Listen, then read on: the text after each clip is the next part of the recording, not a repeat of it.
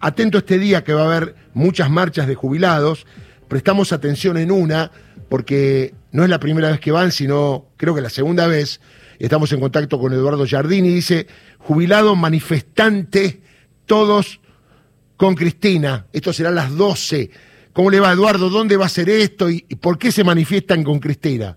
¿Cómo le va? Buen día, buen día. Sí, nos, nos, manifestamos ahí en Rivadavia, perdón, en Hipólito Yrigoyen y Entre Ríos. Lo venimos haciendo los martos, los martes. Eh, es en apoyo a Cristina y eh, digamos, eh, más que nada ahora después del, del atentado, ¿verdad?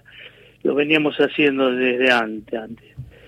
Eh, ¿Está siguiendo el tema del alegato en la causa de la obra pública del doctor Beraldi?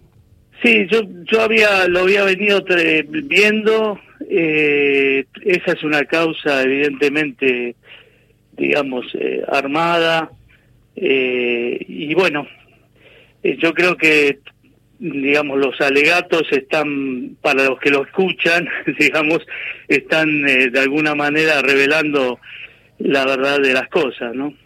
Muy bien, entonces la convocatoria es a qué hora y dónde, amigo Eduardo? Es a las 12 en Hipólito Yrigoyen y Entre Ríos. Bueno, y el otro día fue bastante gente, ¿no? Va a ir creciendo eso, me parece, ¿no?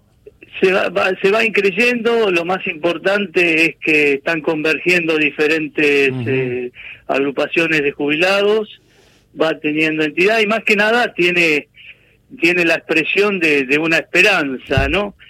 Que en definitiva la esperanza es deseo en confianza de poder lograr cosas, ¿no?